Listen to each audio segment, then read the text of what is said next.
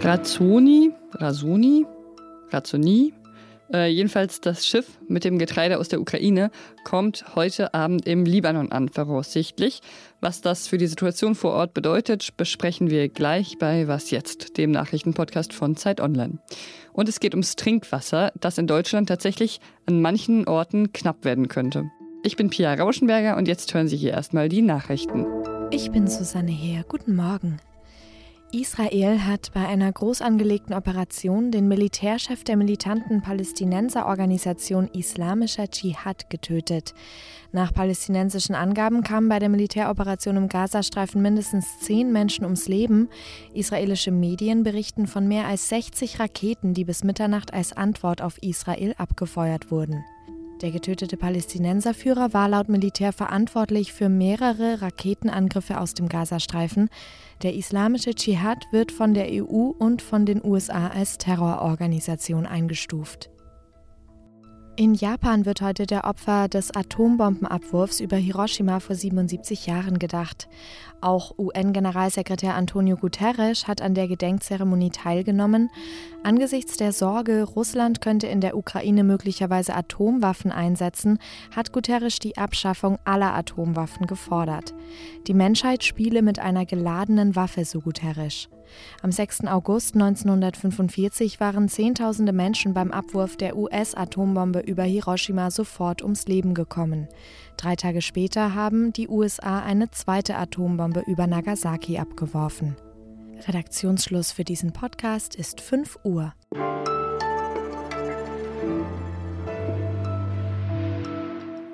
Ein Schiff mit mehreren Tonnen Mais an Bord wird heute Abend voraussichtlich im Libanon ankommen. Endlich. Auch wir haben ja hier die Fahrt der Razzoni von der Ukraine über Istanbul bis nach Beirut ziemlich eng begleitet. Vielleicht auch deshalb, weil mit diesem Schiff auch eine Menge Hoffnung verbunden ist, die Ernährungskrise etwas zu lindern. Über die haben wir letzte Woche ja auch schon ausführlich in der Spezialfolge über den Libanon gesprochen. Und jetzt will ich daran quasi anknüpfen und schauen, ob die Razzoni daran etwas ändern kann. Und das äh, mache ich mit meiner Kollegin Stella Männer, die in Beirut lebt. Hi Stella. Hallo Pia. Durch den Krieg in der Ukraine sind ja die Lebensmittelpreise im Libanon stark gestiegen. Wie blicken die Menschen im Libanon jetzt der Ankunft äh, der Razzoni entgegen, die ja wirklich sehr viel Mais mit sich bringt?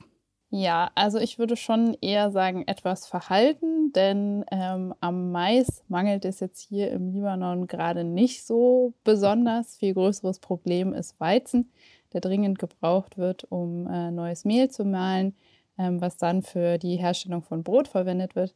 Denn das ist in den letzten Wochen hier sehr, sehr knapp gewesen. Aber natürlich gibt es auch einige Menschen, die jetzt hoffen, dass ähm, nach dem Mais auch noch Schiffsladungen mit Weizen folgen werden. Und wenn dann Weizen kommen würde, würde das eine äh, Veränderung bewirken? Die schnelle Antwort heißt, es ist kompliziert. Rund 80 mhm. Prozent des Getreides sind vorher aus der Ukraine in den Libanon gekommen. Von daher würden sich die Menschen sehr freuen, wenn die Weizenimporte auch wieder stattfinden würden. Allerdings hängt die Brotkrise hier im Libanon nicht nur mit dem fehlenden Weizen zusammen, sondern auch damit, dass der Staat den Weizen subventionieren muss damit das Land, was hier in einer starken Wirtschaftskrise steckt, nicht zusammenkracht. Ähm, und diese staatlichen Subventionen standen immer wieder auf der Kippe und es war fraglich, ob die weiter gezahlt werden können. Und deswegen spielen auch die in diese Versorgungskrise mit rein. Und es hängt also nicht nur mit dem Weizen, nicht nur vom Weizen ab. Jetzt hat ja die Weltbank einen Kredit an den Libanon gezahlt. Wird der dann vielleicht einen Unterschied machen? Ja, das könnte jetzt den Ausschlag geben, denn der aktuelle Wirtschaftsminister ähm, hat auch versprochen, dass dieses Darlehen genutzt werden soll, um die ähm, Subventionen weiter zu zahlen. Und damit wird das Brot dann erstmal weiter vergünstigt verkauft werden können. Und ähm, die Produktionsengpässe, die in den letzten Wochen und Monaten entstanden sind, durch die Unsicherheit, ob es weiter Subventionen auf Mehl und Brot geben wird, ähm, sind damit weg. Und das heißt, dass sich die Situation jetzt vorübergehend erstmal verbessern kann. so lange, bis dann dieses Darlehen auch erschöpft ist und das ganze Problem von vorne losgeht. Okay, also weder die Razzoni noch die Weltbank können das Problem vollständig aufheben. Nein, beides keine langfristige Lösung, sondern immer eine kleine kurzfristiger Hoffnungsschimmer. Alles klar. Danke dir, Stella. Sehr gerne.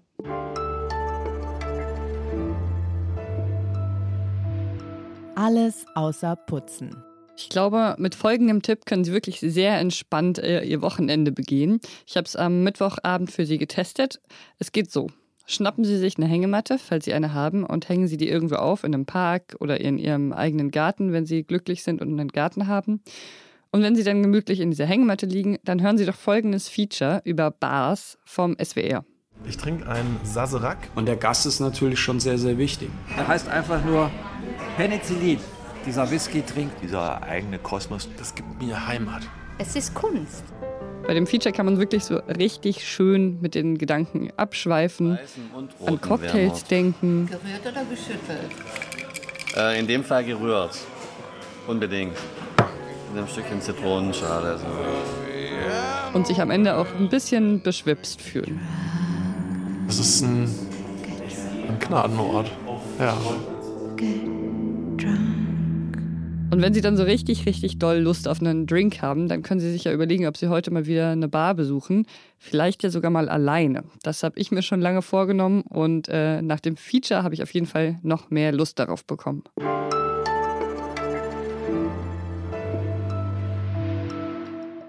Ich gehe wirklich gerne aufs Tempelhofer Feld in Berlin, aber da ist es dieses Jahr leider wirklich eher braun als grün. Der Wasserstand der Elbe ist an manchen Stellen nur nach 70 Zentimeter tief und der Deutsche Städte- und Gemeindebund warnt vor Trinkwasserknappheit in einigen Regionen Deutschlands. Für mich ist es wirklich seit diesem Sommer keine Selbstverständlichkeit mehr, dass Trinkwasser einfach immer da ist und aus der Leitung fließt. Und darüber spreche ich jetzt mit Ricarda Richter, die zu dem Thema recherchiert hat. Hi. Hallo Pia. Ja, welche Regionen in Deutschland sind denn besonders von Wasserknappheit betroffen? Ja, das ist tatsächlich total schwierig, da einen Überblick zu kriegen, ähm, weil Wasser eine super dezentrale Aufgabe ist. Da sind die Kommunen jede einzeln für zuständig, sozusagen, dass bei ihr das Wasser läuft. Und ähm, deswegen war es auch bei der Recherche ganz schwierig rauszufinden, okay, welche Regionen sind denn betroffen. Aber man kennt natürlich so ein paar und das wurde mir auch bestätigt, dass es so in diesen Trockenbecken, die man immer so im Kopf hat und die man auch schon von den Waldbränden kennt, also Sachsen-Anhalt, Brandenburg, so da ist es ähm, grundsätzlich immer sehr kritisch, weil einfach extrem wenig Niederschlag fällt. Aber es gibt auch Regionen, mit denen ich zum Beispiel jetzt gar nicht gerechnet hat. Also zum Beispiel in Frankfurt oder in der Eifel, wo man denkt, da gibt es eigentlich genug Wasser. Der private Verbrauch zu Hause ist in den vergangenen Jahrzehnten ziemlich doll gesunken. Es liegt also vor allem an der Dürre, dass es jetzt schon an verschiedenen Orten an Wasser mangelt, oder? Ja, genau. Also das letzte richtig nasse Jahr war 2017 und das ist natürlich jetzt schon fünf Jahre her. Und ähm, seitdem war eigentlich immer zu wenig Niederschlag in Deutschland. In manchen Regionen mehr, in anderen weniger. Aber grundsätzlich kann man sagen, die letzten fünf Jahre hat es zu wenig geregnet. Letztes Jahr ein bisschen mehr, aber es hat auch nicht gereicht, um die Grundwasserstände aufzufüllen. Und ähm, diese Dürre, die wir aktuell haben, äh, wird aber wieder vorbeigehen. Also das ist nicht der neue Normalzustand. Durch die Klimakrise verändern sich die Wetter aber auch so, dass man eben sich nicht mehr darauf verlassen kann, wann es wieder regnen wird in Zukunft. Bisher kann man ja trotzdem noch überall den Wasserhahn anmachen und dann fließt da Trinkwasser raus. Glaubst du, wir müssen mit Verteilungskämpfen rechnen, weil einige Kommunen vielleicht mehr verbrauchen als andere? Ja, da, da, versucht man natürlich vorzubeugen, indem jetzt ähm, viel neue Infrastruktur nötig ist. Aber in manchen Teilen von Deutschland gibt es das eben schon. Ähm, zum Beispiel Frankfurt hatte ich gerade schon erwähnt. Da ist sozusagen ein Problem, dass das Wasser fast äh, vollständig aus dem Umland kommt, also nicht aus der Stadt selbst.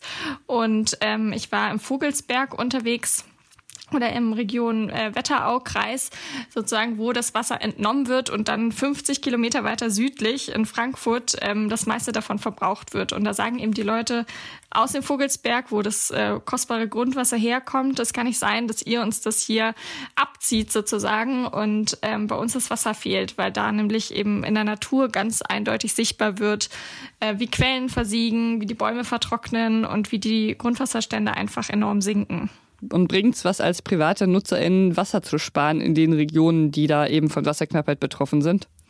Ähm, ja, auf jeden Fall. Also dann geht es natürlich aber jetzt nicht darum, dass man nicht mehr abwaschen darf oder so, sondern es geht dann vor allem um Gartenbewässerung oder darum, den Pool zu befüllen. Also alles, was nicht unbedingt äh, mit Trinkwasser sein muss. Deinen Text verlinke ich natürlich auch in den Show Notes und man findet ihn auch in der aktuellen Zeit. Danke dir, Ricarda. Äh, gerne. Ich zapfe mir jetzt noch ein bisschen kostbares Trinkwasser aus der Leitung und gehe dann zurück in die Hängematte.